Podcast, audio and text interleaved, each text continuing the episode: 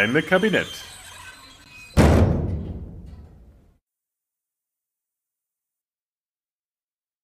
Hallo und herzlich willkommen zur 101. Folge des geheimen Kabinetts. Und wenn ich das noch sagen darf, ein schönes neues Jahr 2019. Neue Jahre haben ja neue Dinge mit im Gepäck und auch beim Geheimen Kabinett ist das so, denn es gibt vieles Neues zu berichten, das aber erst am Ende dieser Folge. Es lohnt sich dran zu bleiben, denn es gibt auch ein kleines Gewinnspiel am Ende.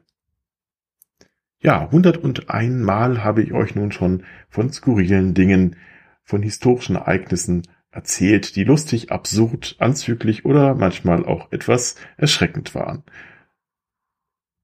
Ich will die 101. Folge daher einem Ort widmen, an dem all diese Dinge ein bisschen zusammenkommen und die auch etwas mit mir zu tun haben. Dem Archivum Secretum Apostolicum Vaticanum, dem Vatikanischen Geheimarchiv. Es führt ein geheimer Pfad durch Rom. Ich brauche Zugang zu den geheimen Archiven des Vatikan. Den gibt es nur durch schriftliche Anordnung des Heiligen Vaters. Leute, ihr wollt was von mir. Dieses Audioschnipsel, und manche von euch haben es wahrscheinlich schon erkannt, stammt aus dem Hollywood-Streifen Illuminati, der Verfilmung von Dan Browns Roman mit Tom Hanks in der Hauptrolle des Wissenschaftlers Robert Langley, der hier in das schwer bewachte geheime Archiv des Vatikans Einlass erhält, weil das Schicksal der Kirche auf dem Spiel steht. Naja, Dan Brown war niemals im Vatikanischen Geheimarchiv. Ich hingegen schon. Und ich kann euch erzählen, wie es dort wirklich aussieht. Öffnen Sie die Tore und sagen Sie der Welt die Wahrheit. Okay, mache ich. Aber immer der Reihe nach. 85 Kilometer Regalen mit Millionen von Einzeldokumenten in 35.000 Katalogeinträgen aus mehr als zwölf Jahrhunderten befinden sich metertief unterhalb des Vatikans genauer gesagt größtenteils unter dem Cortile del Belvedere. Klingt eindrucksvoll, ist es auch, aber daran erkennt man gleich ein paar Eigenschaften des Geheimarchivs. Es ist zwar groß, aber auch nicht gewaltig groß. Zum Vergleich, das Bundesarchiv hat 229 Kilometer laufendes Schriftgut. Das Geheimarchiv des Vatikans ist noch bei weitem nicht vollständig. Alles Material der Kirche vor dem 8. Jahrhundert fehlt und das danach ist oftmals sehr lückenhaft. Zu den Gründen gleich noch ein bisschen mehr.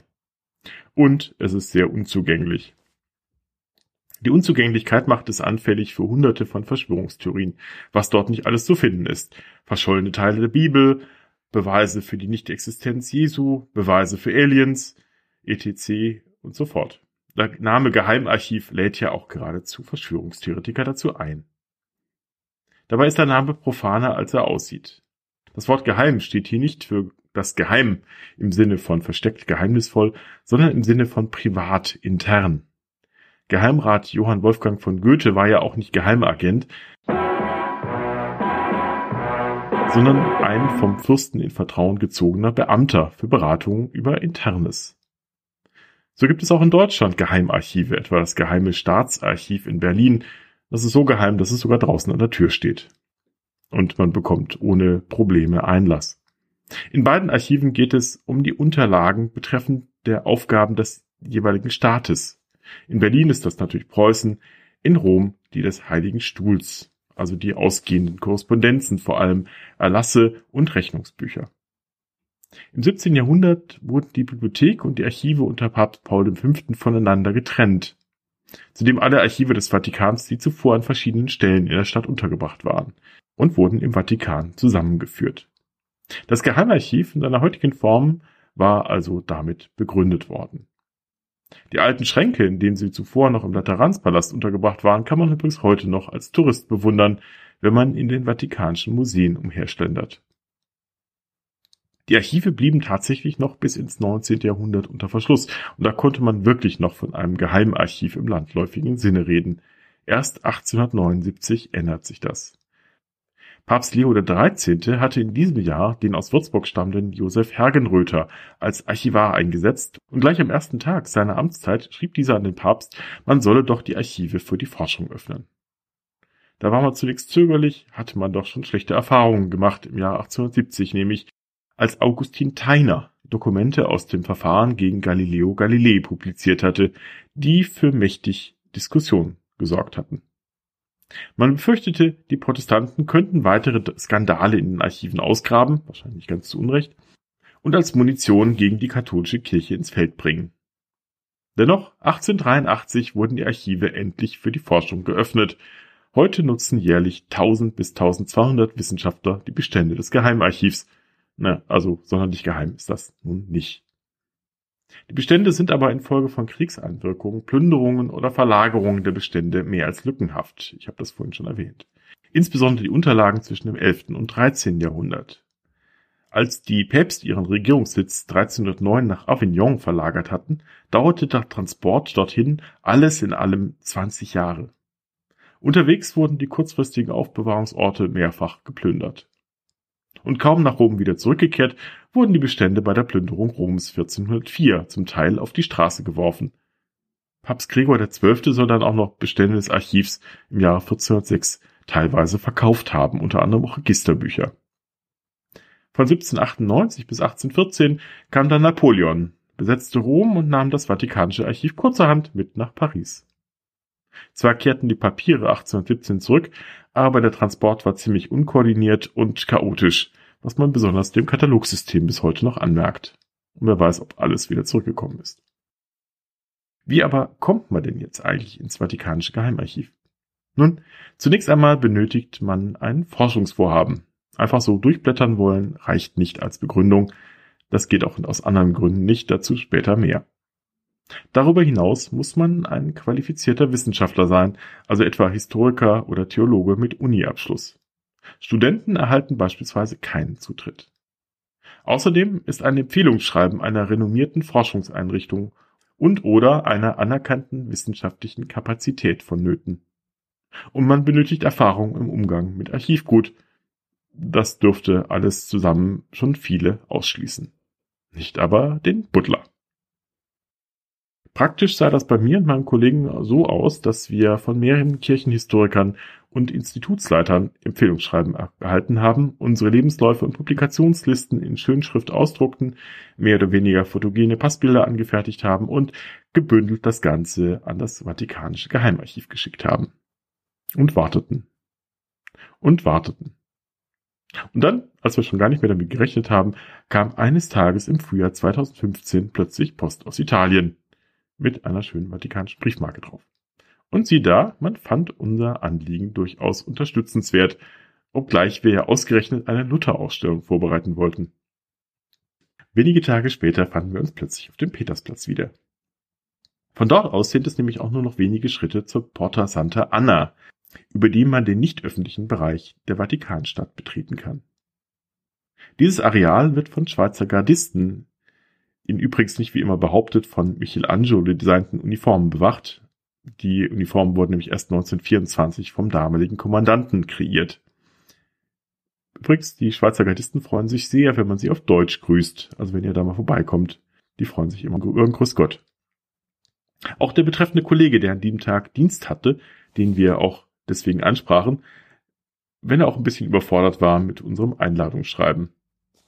Er musste dann irgendwie erstmal zurückfragen, es dauerte etwas, aber dann folgte etwas, was man nur die Quintessenz von 2000 Jahren Erfahrung mit Bürokratie nennen kann. Bevor man nämlich ins Geheimarchiv kommt, muss man sich in die Mühlen der vatikanischen Verwaltung begeben. Als erstes stellten wir uns in eine lange Schlange vor einem kleinen Häuschen an, zusammen mit etlichen älteren Italienern, zum Teil in Flipflops und Plastiktüten, die mit uns dort anstanden. Wir haben schon ziemlich gerätselt, was die denn alle im Geheimarchiv wollten.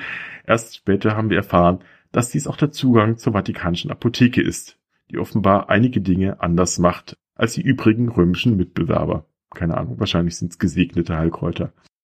Dort gibt man erstmal seinen Pass, also in dem kleinen Häuschen, ab und erhält dafür eine Nummer. Mit dieser Nummer darf man dann irgendwann ein Namensschild abholen. Mit diesem Namensschild jedoch darf man dann sich weiter den Weg in die Vatikanstadt bahnen. Die erste Markierung. Der Pfad ist noch intakt. Ja, ist gut. Ruhe. Schließlich gelangt man in einen großen Innenhof, den Cortile de Belvedere, der bedauerlicherweise als riesiger Parkplatz zweckentfremdet wird. Am anderen Ende dieses Parkplatzes, falls man unterwegs nicht von ja, typischerweise römisch unterwegs seienden Autofahrern überfahren wurde, trifft man dann auf zwei exakt aussehende Portale. Hinter dem rechten befindet sich nicht das Geheimarchiv, wie wir dann noch festgestellt haben, sondern die Vatikanische Bibliothek. Auf der anderen Seite ist aber eine identische Tür, die den Zugang zum Geheimarchiv freigibt. Beziehungsweise zu dessen Pforte, wo man das Namensschild wieder abgenommen bekommt und zum Warten auf sehr alten wie unbequemen Stühlen platziert wird. Und wartet. Und wartet. Und wartet. Währenddessen kann man dem Pförtner hinter dem Tresen zusehen, wie in einem mittelalterlich aussehenden Folianten, wahrscheinlich auch mittelalterlich seienden Folianten blättert und offenbar seine Zeit mit historischer Forschung herumbrachte. Eilig hat man es hier offenbar nicht. Irgendwann ging dann doch eine Tür auf. Ein nur schnell italienisch sprechender Mann nahm uns im Empfang, unser Empfehlungsschreiben ab und wies uns dann wieder auf die Stühle. Und wir warteten und warteten und warteten. Die Tür ging wieder auf, wir wurden wieder in das Zimmer geholt. Man machte Fotos von uns, warum wir eigentlich vorher Passbilder einschicken mussten, verbleibt ein Mysterium. Der Mann las sich in aller Ruhe unser Einladungsschreiben durch das ja eigentlich von hier aus losgeschickt worden war. Verglich es mit einer Kopie, offensichtlich aus einem Aktenordner, den er dann eine halbe Stunde in Ruhe durchblätterte. Las sich da auch nochmal alles in Ruhe durch, drückte hier und da irgendwelche Stempel auf Unterlagen und ich hätte mich nicht gewundert, wenn auch noch der Passagierschein A38 dabei gewesen wäre. Aber tatsächlich hätten wir dann irgendwann zwei eingeschweißte Ausweise mit unserem Bild darauf. Die behielten wir aber nicht lange, sondern mussten sie gleich darauf dem Herrn mit dem mittelalterlichen Folianten geben, der über die Störung seiner Arbeit wenig erfreut schied und stattdessen uns einen Schlüssel aushändigte. Der wiederum gehörte zu einem Spind, einen Raum, zwei Gänge und äh, gefühlt 20 Treppen weiter, in dem wir unsere Sachen einschließen mussten. Das getan, durften wir endlich ins Geheimarchiv bzw. in den zugehörigen Lesesaal. Dort gaben wir den Schlüssel wieder ab und erhielten dafür im Tausch drei rosa Zettel. Wenn man das Archiv wieder verlässt, muss man das ganze Prozedere wieder rückwärts absolvieren. Irgendwie fühlt man sich dabei ein bisschen wie in der katholischen Variante des Hans im Glück. Nur dass der nicht wie wir unter Zeitdruck stand, denn die Lesesäle waren damals nur bis zum frühen Nachmittag geöffnet. Laptops darf man zwar mit in die Säle nehmen, es ist immer noch der, mit dem ich gerade diesen Podcast aufnehme, aber keine Kugelschreiber. Aufschriebe mit Bleistift sind erlaubt, wiederum keine Fotokopien. Das bedeutet viele Stunden Schreibarbeit. Zudem durften wir 2015 nur drei Dokumente pro Tag ausheben lassen. Dafür die drei kleinen rosa Zettel.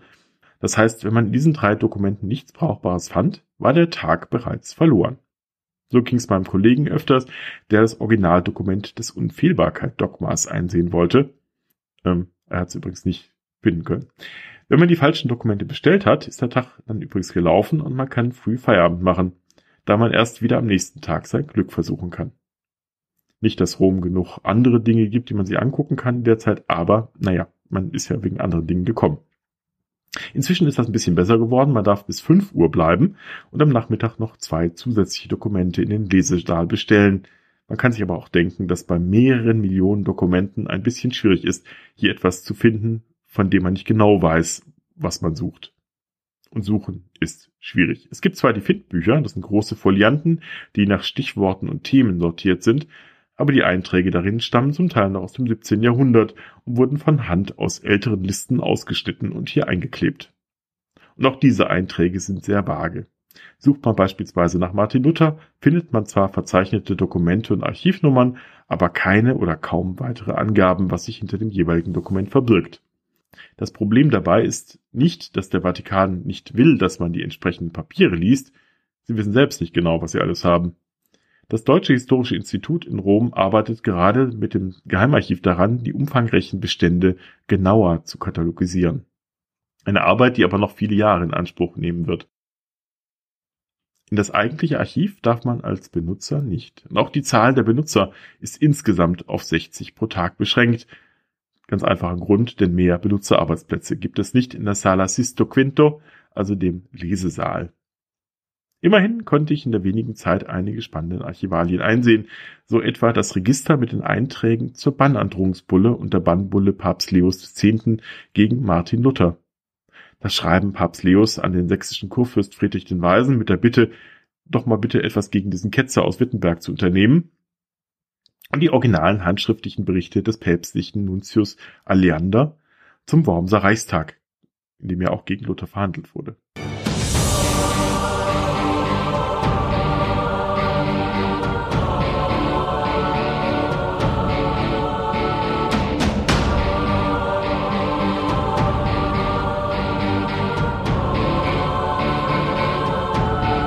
Butler wird jetzt sagen, schön, dass du das alles gesehen hast, aber im eigentlichen Geheimarchiv warst du dann doch nicht. Schiebung, ich will mein Patreon-Geld zurück. Doch, keine Sorge, ich war natürlich auch im eigentlichen Geheimarchiv. Aber das war eher ein Zufall, denn wir haben die freien Nachmittage dafür genutzt, eine wissenschaftliche Tagung zum mittelalterlichen Ablasswesen zu besuchen, die passenderweise gerade in Rom stattfand. Im Zuge dieser Tagung hatten wir die Möglichkeit, einen exklusiven Blick in die Magazinräume des Geheimarchivs zu werfen. Also genau in das Geheimste des Geheimsten, wenn man so will, was die Verschwörungstheoretiker, glaube ich, sich die Finger danach lecken würden, da mal reinzukommen. Ja, wie sieht's dort aus? Nein, es sind keine luftdicht abgeschlossenen Glaskuben, in denen dicht bepackte Vitrinen mit Büchern stehen, so wie das bei Dan Brown äh, in seinen Filmen Büchern darstellt. Übrigens Dan Brown Bücher? Ernsthaft? Warum soll ausgerechnet das Exemplar von Galileos Diagramma Veritatis, ist übrigens frei erfunden, im Vatikanischen Geheimarchiv rumstehen und nicht eher nebenan in der Vatikanischen Bibliothek? Die Wahrheit ist übrigens viel profaner. Im sogenannten Bunker, bestehend aus zwei Stockwerken unterhalb des Vatikans, stehen schier endlose Reihen von Metallregalen, wie sie auch in vielen anderen Archiven und Bibliotheken zum Einsatz kommen. Darin, nach uneinsichtigen Kategorien sortiert, finden sich in Schubern stehende oder zu Einbänden gebundene Dokumente aus diversen Jahrhunderten dicht an dicht, oftmals noch mit jahrhundertealter handschriftlicher Bezeichnung auf dem Rücken. Und mittendrin steht ein kleiner Schreibtisch für den Mitarbeiter des Deutschen Historischen Instituts, der hier die Bestände kategorisiert. Ein wahrer Traumjob. Einen Einblick, wie es dort wirklich aussieht, findet ihr in den Show Notes. Dort habe ich ein paar Fotos eingestellt, die ich dort heimlich aufge... Ich meine, die mir aus unbekannten Quellen zugespielt wurden. Neben dem sogenannten Bunker gibt es einen weiteren großen Magazinraum, der erst 1980 eingerichtet wurde und der schon etwas mehr dem heutigen Stand des Archivwesens entspricht. Hier stehen große weiße Schränke und Regale, in denen in breiten Schubladen die wertvolleren Urkunden und Archivalien lagern. Etwa ein Brief des englischen Parlaments von 1530 an Papst Clemens VII. zur sogenannten Geheimsache des König Heinrichs VIII. Dort fordern die Parlamentarier, gedrängt vom englischen König, die Annullierung der ersten kinderlosen Ehe Heinrichs mit Katharina von Aragon, damit er wieder heiraten könne. Die Urkunde hat 83 Unterzeichner, noch sage und schreibe 81 Wachsiegel hängen in dichten Trauben am unteren Rand des Pergaments, das ganz klar Eindruck schinden sollte. Allerdings vergeblich, denn Heinrich bekam ja bekanntlich nicht seinen Willen, mit all den weltpolitischen Folgen, die das haben sollte. Ein anderes eindrucksvolles Dokument ist die 60 Meter lange Pergamentrolle von 1310 und 1311, die den Prozess gegen etwa 200 Angehörige des Templerordens in Paris dokumentieren, die sich nach ihrer Verhaftung und der Hinrichtung der ersten 54 Templer im Jahre 1307 freiwillig dem Gericht stellten, mehr oder weniger freiwillig heißt das, denn es nicht zu tun hätte den sicheren Tod bedeutet. In diesem Magazin finden sich auch die Abdankungsurkunde von Christina von Schweden, einer ungewöhnlichen Königin, Theaterliebhaberin und Freundin der Kunst und Wissenschaft, der ich vermutlich bald einmal eine eigene Folge widme. Die purpurgetränkte und mit goldener Tinte geschriebene Urkunde Ottos I. von 962 oder eins meiner Lieblingsstücke, ein handgeschriebener Brief von Michelangelo vom Jahr 1549, in dem er beklagt, dass man ihm für die Errichtung des Petersdoms noch Geld schulde. Der Hintergrund da war übrigens, dass zwei Jahre nachdem er den Auftrag von Papst Paul für die Errichtung des Petersdoms erhalten hatte, dieser Papst gestorben war und zwölf Tage später ein Komitee, das die Bauarbeiten überwachen sollte, die Arbeiten erstmal auf Eis legte. Michelangelo befand sich nun plötzlich seiner Finanzierung beraubt und wies seine Arbeiter an, die Baustelle mit all den wertvollen Baumaterialien wie Soldaten mit ihrem Leben zu verteidigen. Michelangelo befürchtete einen Schaden, der in die Tausende Scudi gehen würde und einen handfesten Skandal provozieren könnte. Denn diese Übergänge von einem Papst zu anderen, die waren zum Teil sehr tumultarisch. Zu seinem Glück war aber bereits am 7. Februar ein neuer Papst, nämlich Julius III., gewählt worden, der im März veranlasste, Michelangelo die Schlüssel zur Baustelle zurückzugeben und vermutlich dann auch die Bezahlung zu begleichen. Unter den vielen spannenden Archivalien findet sich aber auch etwas, was Dan Brown eigentlich hätte verwenden können, ohne irgendwelche zusätzlichen Schriften Galileos erfinden zu müssen. Nämlich die Prozessunterlagen zum Verfahren gegen Galileo von 1633. Ausgangspunkt war damals sein Dialogo, in dem er vehement das kopernikanische Weltbild verteidigte, das aber nach kirchlicher Sicht der Heiligen Schrift widersprach. In vier Prozesstagen wurde gegen den damals 70-Jährigen verhandelt, der als Entschuldigung mehrfach sein Alter und seine Vergesslichkeit zur Verteidigung vorbrachte, aber vergeblich.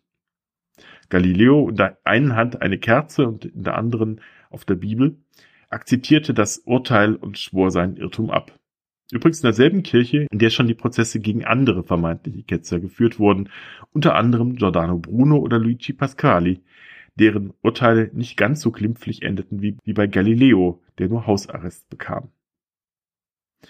Das sind aber nur einige der bekanntesten Archivalien im Geheimarchiv. Etliche davon wurden auch schon im Jahre 2012 in einer Ausstellung erstmals öffentlich gezeigt.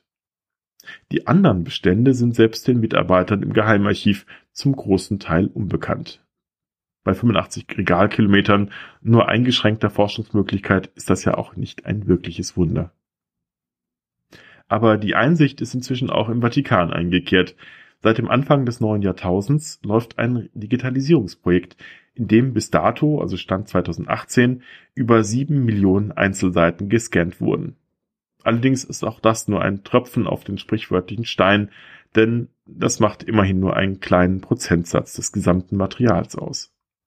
Ein zusätzliches Problem stellt die Tatsache dar, dass die Scanseiten selbst auch nur wenig Mehrwert bringen, denn die wenigsten davon sind maschinenlesbar. Das ist wenig verwunderlich, sind doch die meisten Dokumente handschriftlich verfasst, in mittelalterlichen Kursiven und voller Abkürzungen, die selbst hartgesottene Historiker schwitzen lassen. Einige Archivalien sind sogar in Geheimschriften kodiert. Denn Brown, ich hoffe, Sie hören zu und machen sich Notizen, denn davon sind viele noch nicht entschlüsselt. Wenn man Glück hatte, wurden die Codebücher, die halfen, aus den Symbolen und Buchstabenersetzungen wieder lesbaren Text zu machen, aufbewahrt und mit archiviert. Oft passiert es aber auch nicht. Und daher befinden sich noch heute etliche Dokumente im Vatikanischen Geheimarchiv, die man vielleicht nie wieder lesen kann.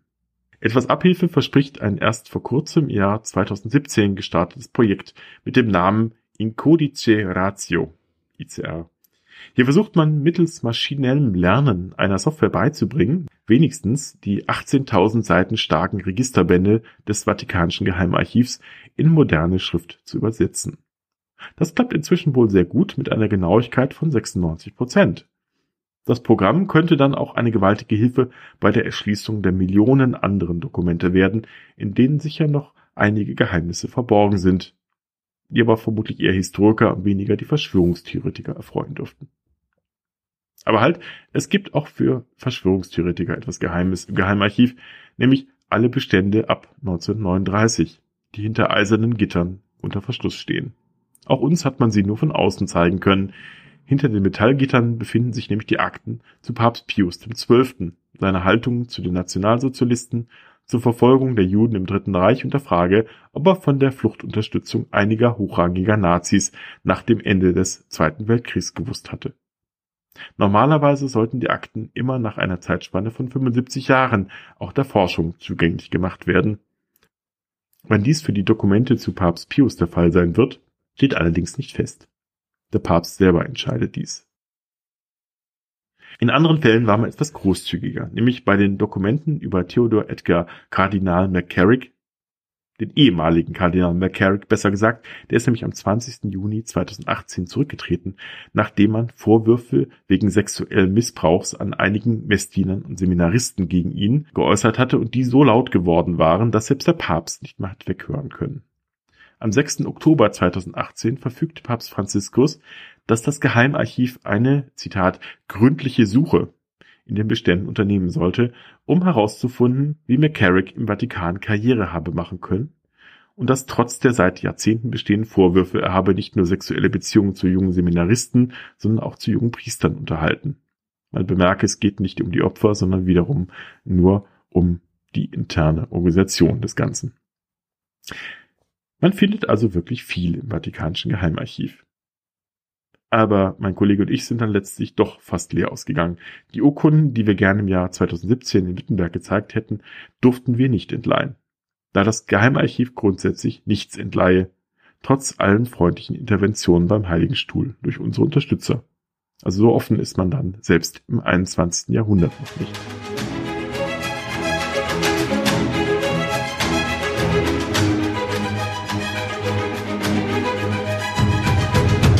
Ja, ich hoffe, ich konnte euch einen kleinen Einblick ins Geheimarchiv geben. Nicht ganz so geheim sind jetzt die Dinge, die im kommenden Jahr passieren werden, denn da wird sich einiges tun. Ich kann schon mal verraten, dass es ähm, vielleicht einen neuen Podcast geben wird und dass ich da nicht ganz alleine sein werde. Aber wie gesagt, das wird noch alles im Laufe der Zeit sich ein bisschen verdeutlichen. Da sind wir noch in der Vorbereitung. Und was noch Neues ähm, gibt. Ich habe mich gerade bei Kofi angemeldet. Ich habe aus vielen Hörern gehört, dass sie gerne mich ähm, unterstützen würden, dass ihnen aber so eine regelmäßige Unterstützung bei Patreon dann doch etwas zu heikel ist, weil sie eben nicht wissen, ob sie dann nächsten Monat auch wieder Geld zahlen müssen. Ähm, daher gibt es die Möglichkeit, jetzt auch mich über Coffee zu unterstützen. Also ko-fi.com.